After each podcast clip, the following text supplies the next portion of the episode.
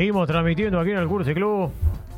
Directamente de Radio Exa, también eh, transmitiendo para Estudio en Una. Pasaron un montón de cosas esta noche. Néstor, usted no me deja mentir. No.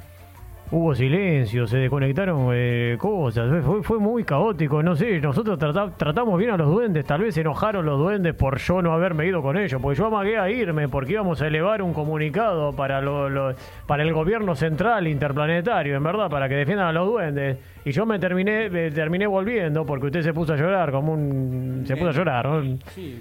Y tuve que volver a terminar de hacer el programa. Así que, pero recién estábamos escuchando eh, eh, Acuario. ¿Me puede poner Acuario llegó, por favor? Es un tema que me encanta y que yo siempre lo pido y siempre lo estoy pidiendo. Eh, Que dice Acuario llegó. Acuario. Acuario llegó. Estamos en comunicación telefónica con eh, Lucas Alonso. Eh, Lucas, ¿me estás escuchando? ¿Te gustó cómo entonamos acá con Néstor? Eh, Tony. Acuario llegó. Me encantó, me encantó, me encantó la intro de Acuario llegó, me encantó lo de Liliana, una genia total, esta Liliana una genia absoluta. Una genia realmente, eh, nos abrió un espacio, nos encantaría poder eh, charlar tres horas con Liliana, también tres horas con vos, pero bueno, eh, por, por unos instantes pudimos llenar de duendes este estudio de radio, este Me humilde encantó. estudio de radio aquí en Radio Exa y también saliendo por Estudio Luna, pero bueno, eh, hubo una especie de feedback con, con, con esos seres que muchos denostan, pero eh, Liliana no lo denosta, Néstor, eh, bueno, más o menos, y yo no, para nada, yo soy un, un defensor, Mirá, soy amigo. Te voy, a, te voy a contar una cosa. Eh, ahora salí al parque para ver si encontraba los elementales que me ayudan a mí, porque Tony, yo tuve Claro. una experiencia en Bariloche Sí. y, y creo que me siguieron, que me, que me están ayudando y me arreglan las cosas. De pronto le pido ayuda a los duendes y me arreglan las cosas. Y aparte los duendes tienen una particularidad, viste, como decía Liliana, que son elementales de la naturaleza, son otra creación de la gran creación universal. Eh, ellos, a diferencia de nosotros, no pueden elegir. Nosotros elegimos todo el tiempo, a cada segundo dudamos, ¿qué hacemos? Camino para acá, camino para allá, voy adentro, voy a mear, no sé qué. Todo el tiempo elegimos. Ellos no eligen, pero entonces actúan como reflejo. Entonces, si tu energía es positiva, ellos actúan positivo con vos. Si es negativa, actúan negativo con vos. Por eso mucha gente dice que los duendes de pronto eh, les hacen mal, pero es porque en realidad eh, ellos no están con una buena vibra.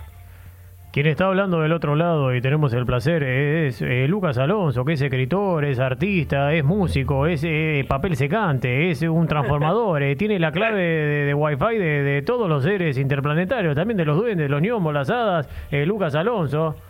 Que si yo agarro y te digo, Lucas, en un lugar apartado del centro de la galaxia existía un sistema estelar particular, un sistema errabundo con una estrella cuya órbita era bastante excéntrica, poco común.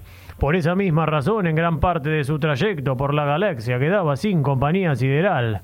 ¿De qué decir? ¿Una parte de qué?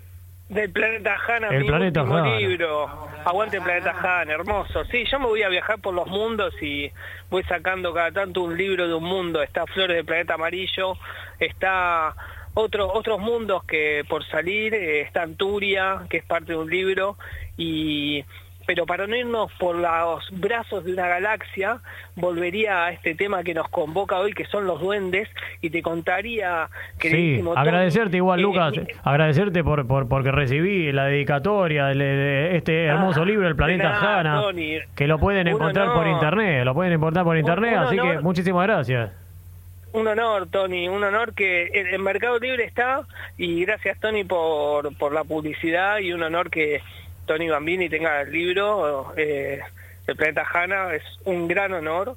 Y, Y ahora volvemos y si a los duendes, ahí está.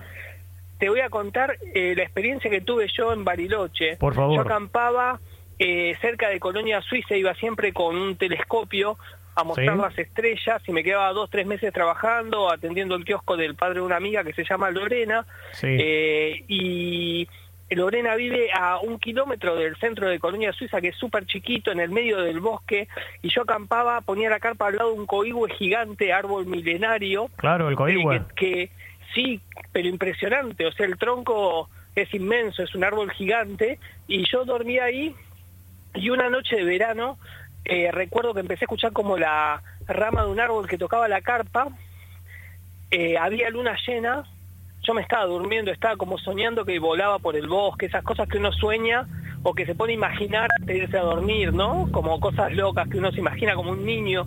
Y de pronto abrí los ojos y vi una figurita de una persona de 15 centímetros del lado de afuera de la carpa, pasando la mano eh, alrededor de la carpa eh, y corriendo la tela. O sea, lo vi perfecto. Y yo dije, este va a dar la vuelta y va a entrar a la carpa porque tenía la puerta de la carpa rota yo. Y entonces me dormí. Al otro día me desperté y agarré una cajita de fósforo que yo había dejado dentro de la carpa para no ensuciar el prístino bosque y no tenía más fósforos, pero la moví y tenía algo adentro que hacía ruido y tenía un cascabel de plata que lo tengo guardado en una cajita que algún día Tony te lo mostraré. Me encantaría, me encantaría. Yo fui a lo de Lorena, o sea, ahí los vecinos están a 500 metros cada vecino. La cabaña de Lorena y Gustavo estaba a 100 metros donde estaba yo, o sea, yo estaba en el medio del bosque, no había nadie fui, les conté y lo que me dijeron es que lo muy probable era que ese duende sea un protector de cuarta dimensión que dejaron los originarios de allá, creo que eh, ahora no me acuerdo los pueblos exactos, ¿no? Pero me sale... Mapuche, podrían ser tranquilamente mapuches, Mapuche, ¿o no? Claro, sí, exactamente, porque ellos ocultaban cofres con metales preciosos cuando los españoles estaban llegando para que no agarraran esos cofres y dejaban un protector, que por ejemplo podía ser un duende, podía ser otro tipo de, protector, ¿no? Pero un duende puede ser un, un, protector. Y después me contaron un montón de historias de duendes ahí mismo, cerca de lo de Lorena, o sea, el hermano de Gustavo se fue a acampar a un arroyo que baja de la montaña, también a 30 metros de la cabaña, y una noche escuchó como vocecitas y que les agarraron de los pies y los sacaron de la carpa. Directamente. Directamente, con una fuerza terrible.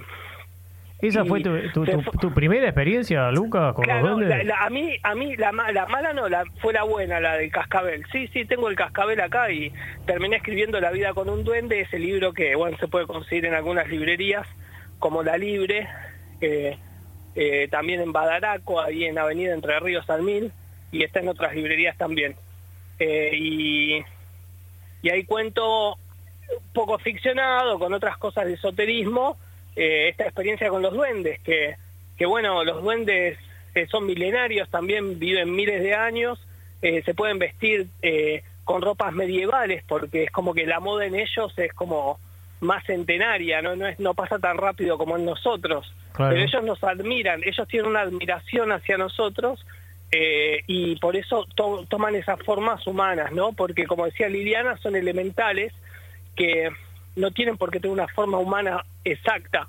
Están como eh, lo, los silfos del fuego, viste que Liliana hablaba de los cuatro elementos, también claro. se manifiestan en, en el fuego, en una fogata, pueden aparecer como, como unos seres de fuego. Pero uno tiene que estar en un lugar muy particular, tipo como en un bosque, porque juega mucho la energía, ¿no? Porque pasa eso, que ellos de pronto son libres, eh, después hay gente que los utiliza, ¿no? Pero que los trata de controlar. Pero ahí es como que usas una fuerza que se te puede volver en contra. Eso ya es un tema aparte, digamos, que no me voy a adentrar. Pero la cuestión es que existen, eso es total que existen. Claro, y, y que en, en, el sur un montón de gente te habla de los duendes. En el sur y también, y, ta, y, también aquí en el Caribe conurbano, porque recién se llenó de duendes. Sí, Nosotros total. tenemos una, una relación también bastante estrecha. Lo que quería eh, por, por lo que escuché con las diferentes experiencias, eh, que hay una especie de amor eh, y odio del, del, duende hacia el ser humano también. Porque recién claro. hablaba como que él, él, lo admiraba un poco al ser humano, pero también hay, hay en algunos momentos hay cierta sí, bronca. No, por la destrucción de la naturaleza, porque claro. ellos son protectores. Ellos construyen. Mira, te diría que esotéricamente hay ondinas, seres pequeñísimos que tejen eh, la vida. Nuestros cuerpos humanos tienen elementales que hacen que funcione, si no sería que, el, que, el, que, un cuerpo humano o cualquier ser animal o la planta viva tantos años es un milagro. Ese milagro en realidad tiene una explicación científica o esotérica o pseudocientífica, como se quiera llamar, que eh, dice que hay elementales que uno los puede ver. Hay algunas películas así medio de ciencia ficción, de cuento, pero que hablan de eso que con unas lupas se pueden ver esos elementales, como las hojas como que toman rostros, las flores, eh, bueno, eh, que, que, cuidan y hacen que funcionen los cuerpos. y por eso mantienen el cuerpo, sea vegetal o, animal, como nosotros, eh, vivo. No es que nosotros funcionamos solo por lo que comemos, porque comemos cualquier cosa a veces, el cuerpo sigue funcionando.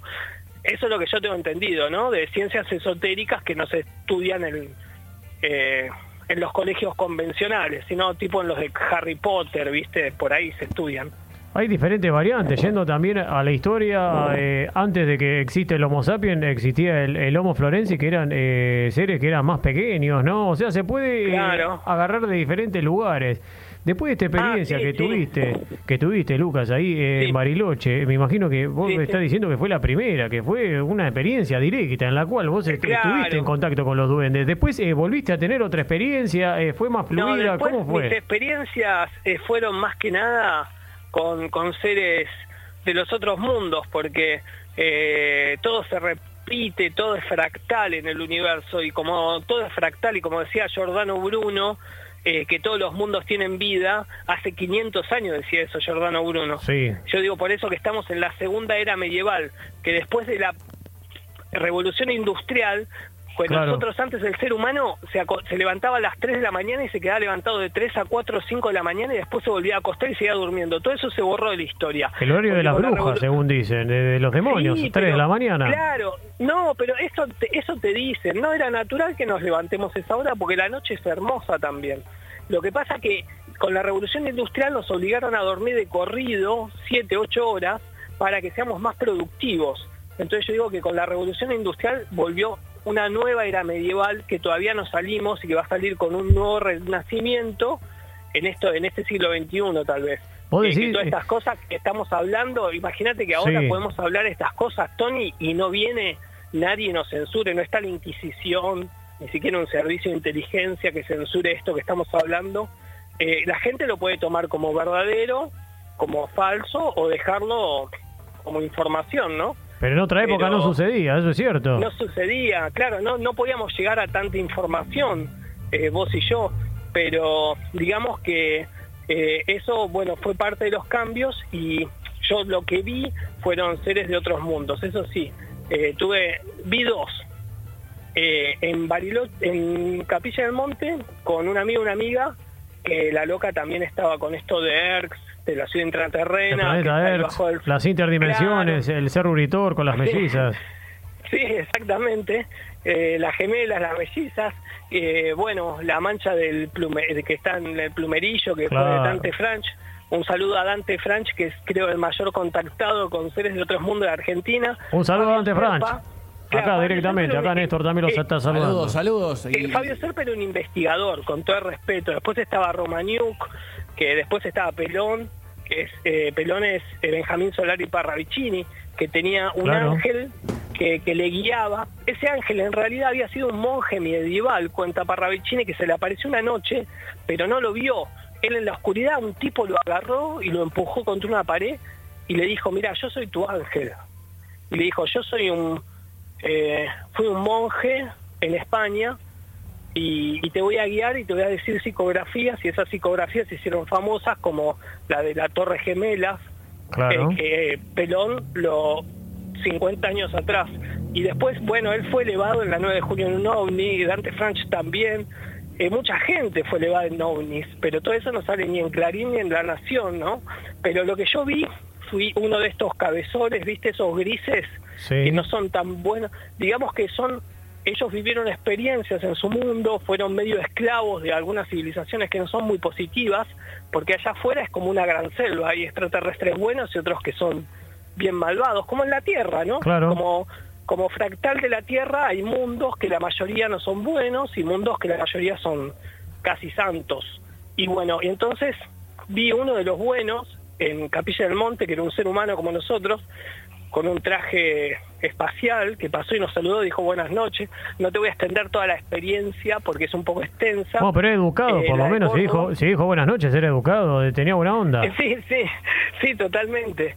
Y sí, lo vimos ahí caminando por, por un camino y bueno, a la noche. Y el, que, el otro, que es estos cabezones que se dicen los Roswell o grises, eh, se me apareció en mi casa a la noche eh, 3 de la mañana y, y como que tiene una energía eh, controladora. Él me manifestó cómo, cómo son ellos. Y es como que te tratan de controlar la mente todo el tiempo. ¿Adentro de, en, qué, espacio físico? ¿De ¿Adentro de tu casa, en tu habitación? ¿En qué momento? En una, hay dos habitaciones en mi casa, sí, en una, en una de las habitaciones, sí. A las 3 de la mañana yo me levanté eh, como en un estado, son estados de pronto diferentes de la realidad que a veces uno puede experimentar. ¿Por qué pasa? Uno eh, va a ver siempre lo que acepta. O sea, el universo no te va a mostrar nada que no quieras ver. Pero si vos estás abierto a ver duendes, extraterrestres, eh, silfos de la naturaleza, eh, lo que vos quieras ver, lo vas a ver. El tema es que vos aceptes que querés ver. Si no, eh, puede haber gente que lo está viendo, que está viendo una nave en el cielo, y otros que están al lado dicen, no, yo no la veo. Pero porque no aceptan esa realidad. Es más, eso pasó en las islas Bahamas, mm. eh, cuando llegaron, mira, mira lo que te voy a decir, cuando llegaron los barcos de Colón, después que, entablaron un idioma, eh, los españoles con los nativos de las Bahamas, los de las Bahamas decían que ellos veían unas ondas raras en el agua durante dos meses, y después de dos meses empezaron a ver las carabelas, porque ellos no estaban acostumbrados a poder ver un barco tan grande, no era parte de su realidad, y entonces no, después de dos meses como que sus mentes empezaron a aceptar esos barcos ahí. Y, esto pasa lo mismo, la gente está empezando a aceptar que existen duendes, que existen extraterrestres, que existen extraterrestres infiltrados entre nosotros tal vez. Eh, bueno, y así, Tony. Es que, que trabajan para la Embajada de Estados Unidos, pero bueno, no, no hablemos de ese tema porque es más político. Eh, eh, ¿por, qué sentís, eh, Luca, que hay mucha gente que no quiere ver? Que, que como decís, hay ah, gente que se abre, abre el portal de alguna manera y otra gente que no, al contrario, que está cerrada y, que se enfrasca. se enfrasca. que en otra, en otra época de la humanidad llegamos a hacer cosas maravillosas, como hablar con los gatos, en Egipto, en la India, pero de pronto, por eso digo que estamos en una segunda era medieval, porque hay mucha tecnología hasta hay tecnología censurada, nos censuran la técnica porque hay cosas que están mucho más avanzadas, los gobiernos tienen tecnología 100, 200 años, nos dan estos celulares que tenemos que nos parecen fantásticos y ellos tienen una tecnología mucho más avanzada que nos la sueltan. Y al mismo tiempo tienen a la gente eh, negando la información con canales como History Channel que te dicen podría ser que, podría ser, y si puede ser cualquier cosa, si ponemos podría ser, no creemos nada en un carajo, pues decime, no, mira, esto parece que lo hicieron los extraterrestres, las pirámides no las puede haber construido ningún ser humano, las de Egipto y las, las otras capaz tampoco, y las piedras de Ica o las piedras que están en, en Teotihuanaco o que están en, en en, muchos lugares como eh, Machu Picchu, vos ves la unión de las piedras y no se puede hacer eso. O sea, no lo podemos hacer ahora. Y antes tampoco lo podíamos hacer. Pero no te reconocen eso porque quieren tener a la gente eh, dormida. Estamos en una época medieval, como fue la primera era medieval, después vino el Renacimiento con Leonardo da Vinci, Beethoven, Mozart, y ahora estamos en una segunda era medieval que, seguro va a haber un segundo renacimiento con estos niños maravillosos que están naciendo, que son todos medio genios, todos los chiquitos, ¿no? Que uno ve y que si, pero mirá, es una personita, o sea, vienen, los chicos son una luz. Y bueno, la naturaleza nos sigue mostrando y por eso los duendes se enojan porque estamos destruyendo nuestro hogar, porque es el único planeta que tenemos.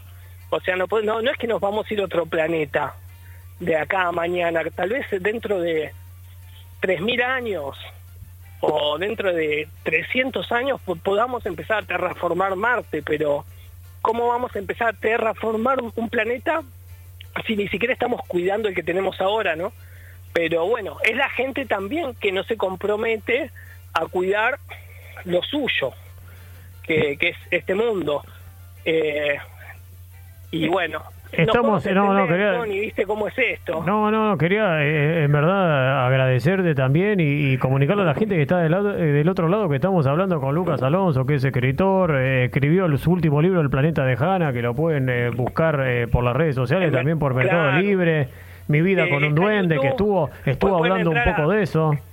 Claro, claro, sí, sí. Eh, pueden entrar a, Lucas Alonso Escritor, voy a pasar un chivo, estoy tomando clases con Diego Arbit, que es una de las mejores cosas que me pasó en la vida. Y entonces estoy leyendo El planeta Hanna, eh, eh, ante la cámara y los estoy subiendo a mi canal de YouTube que es Lucas Alonso Escritor y de paso si quieren se pueden suscribir y ahí bueno hay un poco de, de arte independiente y, y demás yerbas. Pero antes de que te despidamos, Lucas, no te vas a salvar de la consigna del programa. No, no, no, no, hablamos de salvar porque vos estás predispuesto absolutamente a todos. Y yo te ahora te digo que necesito que levantemos una pared o que llenemos una losa. Yo sé que cuento con vos. Contá conmigo, todo sea para, para, porque somos ciudadanos de la galaxia. Ahí está. Homo galácticos, si vos bien lo sabés. Homo galácticos, escuchaste- homo galácticos. Claro, ese, ese, ese intento de, de, de nueva arte que no sé cómo lo habíamos definido en su momento, pero bueno, eh, que era medio eh, poesía electrónica o algo así. Hemos tenido un montón de charlas con Lucas Alonso y bueno, eh, yo creo que te- deberíamos hacer eh, una enciclopedia radial directamente con Lucas Alonso hablando de todos estos temas. Pero bueno, antes de despedirnos, porque ya nos estamos yendo y Néstor, Sí, Tony, Néstor, que usted lo conoce, me está haciendo señas, me dice, córtelo a Lucas Alonso porque ya se termina el programa. Y bueno, Córtelo. Néstor, pero yo estoy hablando con una persona que me interesa todo lo que está diciendo y le interesan las personas que están del otro lado. Pero bueno, antes de despedirte, nosotros tenemos una consigna. Que es ¿qué le dijo el duende? O sea, ¿qué les dijo el duende? Eh, no hace falta que te explique, podés eh, decir Bueno, algo que te, haya a- dicho un ¿sabés duende o lo que se te cruce por la mente. Yo, yo pensé la consigna y te voy a ser honesto. Eh, yo tengo, como te decía, duendes que les pido que me ayuden y me arreglan cosas que de pronto no están funcionando y después empiezan a funcionar. Y de- el duende que yo vi en Bariloche, eh, yo estaba viendo si tenía la voluntad suficiente como para esperar a que entrara la carpa y yo le iba a decir primero, creo, yo le iba a decir hola con un gran esfuerzo de voluntad, ¿no? Superando mis miedos, pero preferí dormirme. Entonces el duende no me llegó a decir nada. Lo que, lo que me dijo, eh, no en palabras, sino en hechos concretos, fue ese cascabel de plata que tengo en una cajita, de esas cajitas que se guardan, viste, eh, las cositas de oro que uno tiene de la infancia. Bueno, es un cascabel de plata que lo tengo guardado, que te lo voy a mostrar. Te lo voy a mostrar porque lo tengo. Me tengo encantaría, me encantaría que lo traigas un día aquí a Radio Exa, Estudio en una. Ah, sí, sí, cómo no, cómo no. Sí, sí. Y lo hacemos sonar en vivo. Creer o reventar, como dirían, ¿no?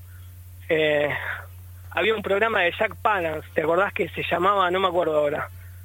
Eh, Aunque usted. que era muy interesante. Aunque usted no lo crea, dice Néstor, pero no le haga caso a Néstor porque está en no cualquiera, crea. Néstor. Está tirando Aunque piñas al no aire. Es buenísimo, ¿no? Se llamaba así, se llamaba así. Bueno, Ah, Tony, un enorme honor estar en el Cursi Club, la verdad. Liliana, es genia. Aguante Liliana, aguante las Lilianas que hay en nuestro mundo, que comunican todas esas cosas sin tapujos. Y, nada, yo también, yo también comento sin tapujos. Me acuerdo, con- me acuerdo si está Jimena Casas o Ezequiel Ábalos ahí escuchando cuando estaba yo de columnista en el programa tarde o temprano de los miércoles en la tribu y hablábamos de todas estas cosas y que bueno, nada, creo que es muy liberador porque de pronto no hay muchos espacios para hablar de estas cosas, hay gente que se ríe, pero está buenísimo reírse de esto también porque no es serio. Se ríen de los Eh, nervios, Lucas. ¿eh? En verdad se ríen eh. de los nervios. Así que agradecerte por esta comunicación. es- También es como decís vos, Tony. Un saludo a Ábalos, también a. Jimena Casas. Te agradecemos esta comunicación telefónica y siempre este micrófono está abierto para vos. Dale, muchas gracias, Tony. Gracias, Lucas. Eh, ahora me vuelvo con Mariana Alejandra, que está preparando una comida maravillosa, y el gato Lolo, que es como también el- los, los gatos son muy especiales. Eh, y bueno, Tony. Que mande un quiera- tupper, Alejandra. Nos vemos, Lucas. bueno. Gracias. Eh, De nada, Tony.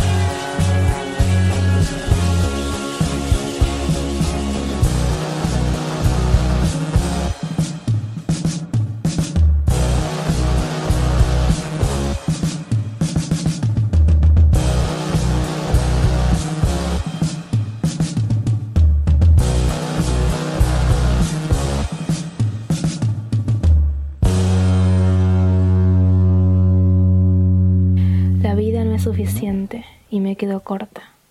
Entonces está el papel con el lápiz.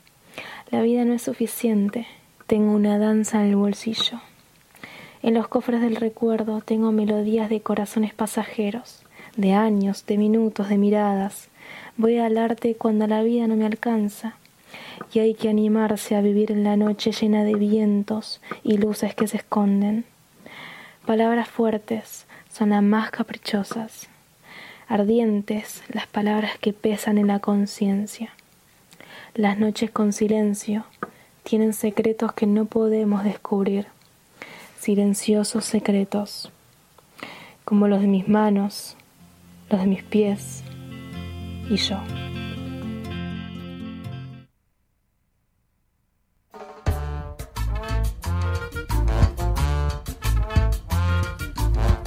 Seguimos transmitiendo aquí desde Radio Exa Estudio Luna. El Cursi Club, qué, qué lindas notas tuvimos hoy, Néstor. Estuvimos hablando con Liliana Cheli, especialista en, duendes, gnomos y hadas, y también con el amigo Lucas Alonso, escritor, artista, eh, multifacético, hace de todo. Eh, Lucas Alonso, es un placer eh, hablar con él.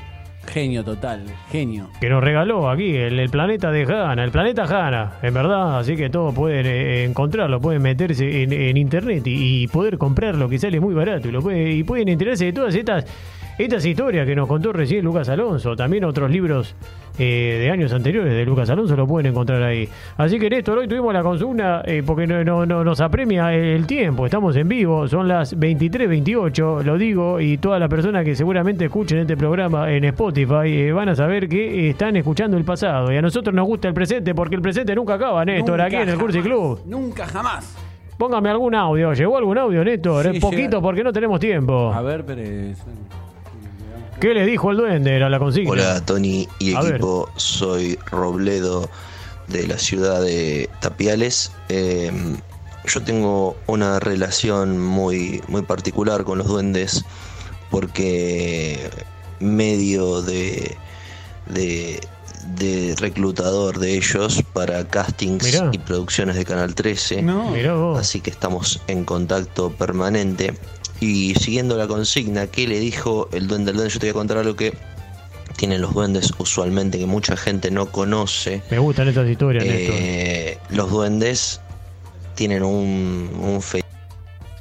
Oh, se cortó, Tienen un fe. El duende, el duende, yo te voy a contar algo que ahí está, ahí está. tienen los duendes usualmente que mucha gente no conoce.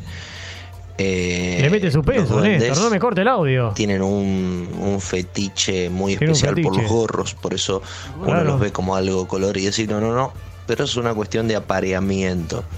Así que, le dijo, que le dijo un duende al otro duende, generalmente se estaban cargando, improperiando, insultando por, por uno nuevo que entró al grupo y tenía un gorro inclusivo del arco iris y no era el arco iris. Entonces uno dijo, eh, puta, hay que matar. Y otro le dijo, no, estamos en una democracia. Y otro saltó, la concha, y bueno, y se un quilombo con el culo lo que quiere. Están, debatiendo.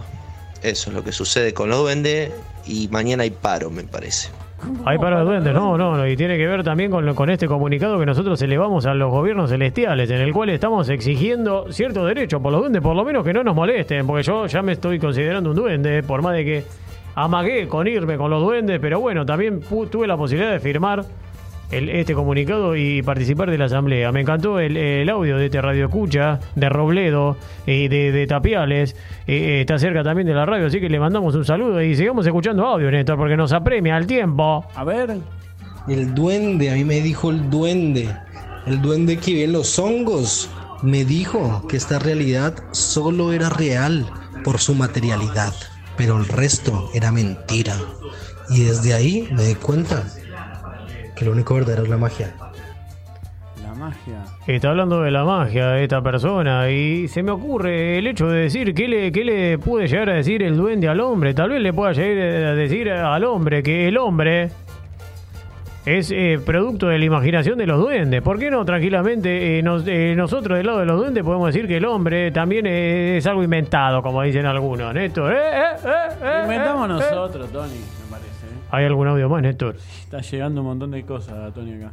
¿Y qué te dijo un duende, Ricardo? El duende que cantó con Pink Floyd me dijo: Te voy a contar una historia. Soy un eh, duende eh, fumón eh, y me colgué.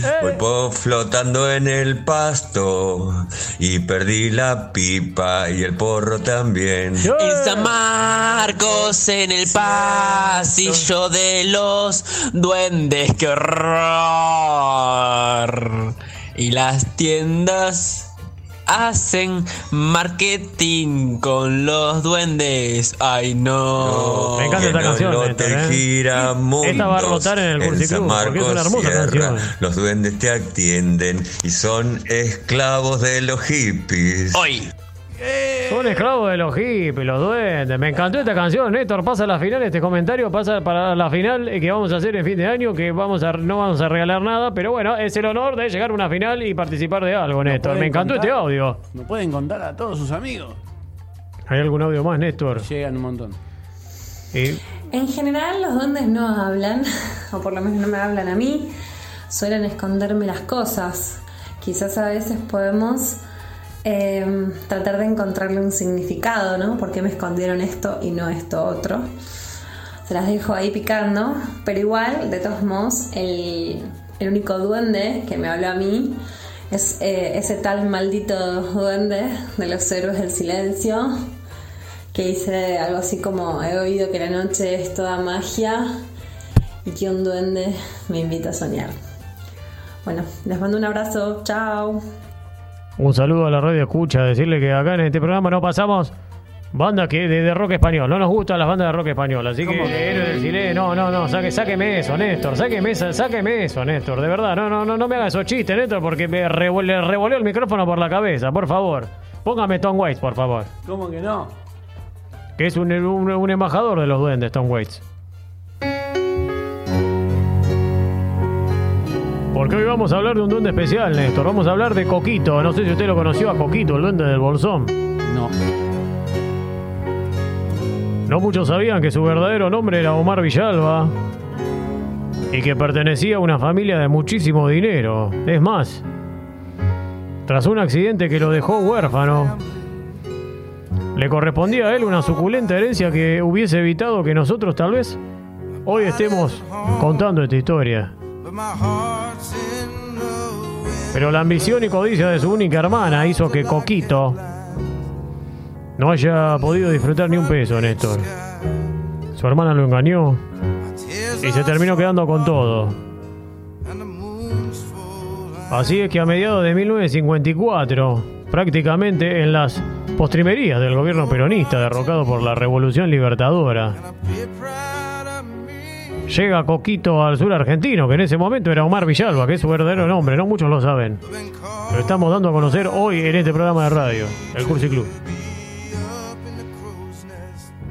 Llega San Carlos de Bariloche y no se sabe si fue un malentendido o qué, pero es presentado como delegado personal del mismísimo Juan Domingo Perón. Lo recibieron con honores de primer mandatario y se instaló en el imponente hotel Piltriquitrón. desde donde Coquito eh, comenzó a desplegar eh, esa tarea que le había encomendado el general, relevar las necesidades de la gente. Rodeado de un séquito y hasta con un guardia personal, se trasladaba a diferentes lugares de esa zona, El Manso, Lago Pueblo, Mallino Gado, y anotaba las urgencias y necesidades de los pobladores rurales más carecientes, ya sea colchones, camas, roperos, máquinas de coser, y también bolsas de harina, comida. Coquito anotaba todo y enviaba su informe a casa de gobierno. Pero ¿sabe qué, Néstor? Las cosas nunca llegaron. En Buenos Aires se empezaba a producir un golpe de Estado que obligó a Perón a abandonar el país y con esas noticias el comandante del escuadrón local ordenó detener a Omar Villalba. ¿Saben quién es Omar Villalba? Coquito. La versión que se tejió por entonces fue que en realidad Cojito era un impostor, o, en verdad le hicieron creer que su papel era del, del, delegado de Perón, pero no era tan así. Por eso cuando recuperó su libertad fue naciendo el mito de Coquito, con que trascendió el tiempo. No se sabe bien la veracidad de la historia, pero él mismo fue quien le contaba a quien quisiera escucharlo que cuando llegó a Bariloche y lo recibieron como un jefe de Estado, pensó que en verdad estaban esperando a otra persona y se confundieron y, y ahí entró él. Pero aprovechó de alguna manera eso que sucedió. Claro que después de eso, del derrocamiento de, Perón y de que se dieran cuenta que Coquito no era quien era, Terminó en la calle. Pasó años deambulando de un lugar a otro y hasta incluso se alojaba en la torre del viejo hospital. Era un hombrecito diminuto y por su aspecto se parecía a un duende surgido de las leyendas del hemisferio norte. Así fue que pronto, con la llegada de muchos artesanos a estos territorios, Coquito se terminó convirtiendo en una especie de duende amigo. Comenzó a trabajar de lustrabotas y a ser un personaje estable en la feria del Bolsón. Fue allí donde lo vistieron con un gorro a rayas largas y detenidas, un saco desgarbado y un bastón lleno de seres mágicos colgando para enarbolarlo de alguna manera de una mística que llevara hasta el fin de sus días. Con el aumento del turismo en la zona, nació la leyenda y Coquito encontró otra forma de subsistir además de lustrar zapatos se dejaba sacar fotos y te contaba alguna historia y te pedía, dame un pesito, dame un pesito. Eso era lo que decía siempre Coquito, dame un pesito, dame un pesito, y él te contaba una historia, te ilustraba los zapatos. Ya reconocido y con poco más de 70 años, un conocido psiquiatra del pueblo le dio asilo y le construyó una pequeña casita junto a su cabaña a orillas del río se hicieron inseparables y comenzaron a viajar a distintas ciudades de Chile, de la Patagonia, donde este psiquiatra lo presentaba como un auténtico duende, que contaba fábulas de los bosques andinos. Muchos de los artesanos de la feria desconfiaban de aquel psiquiatra.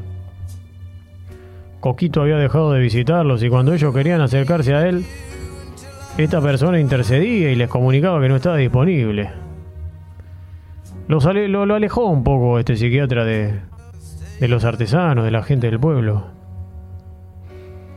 Solo un artesano pudo hablar con Coquito en esos días, quien le contó que no estaba conforme en cómo estaba siendo tratado por esta persona. Rara coincidencia, después de eso, volviendo de Bariloche. El auto del psiquiatra supuestamente derrapó en una curva, saliendo Coquito despedido y falleciendo en el acto. Toda la comarca lamentó su muerte. Poco después, un concejal en su momento propuso crear una plazoleta que lleve su nombre, una estatua. Pero, sin embargo, ese proyecto quedó en el olvido. Todos recuerdan a Coquito, el duende del bolsón, y hasta muchas personas cuentan que cuando caminan solos por la montaña, escuchan su voz, escuchan la voz de Coquito, el duende del bolsón, pidiendo un pesito, un pesito, un pesito. Esto fue el Cursi Club por Radio Exa y Estudio Luna. Gracias Néstor, gracias Fede Macitelli, Cristiano Carvalho, las autoridades de la radio. Nos escuchamos el martes que viene.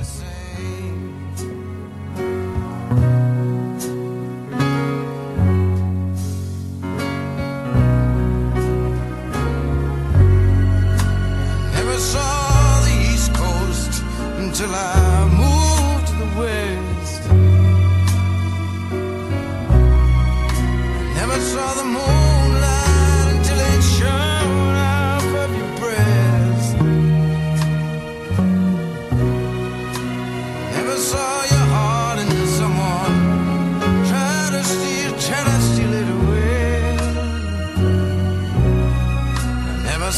tears.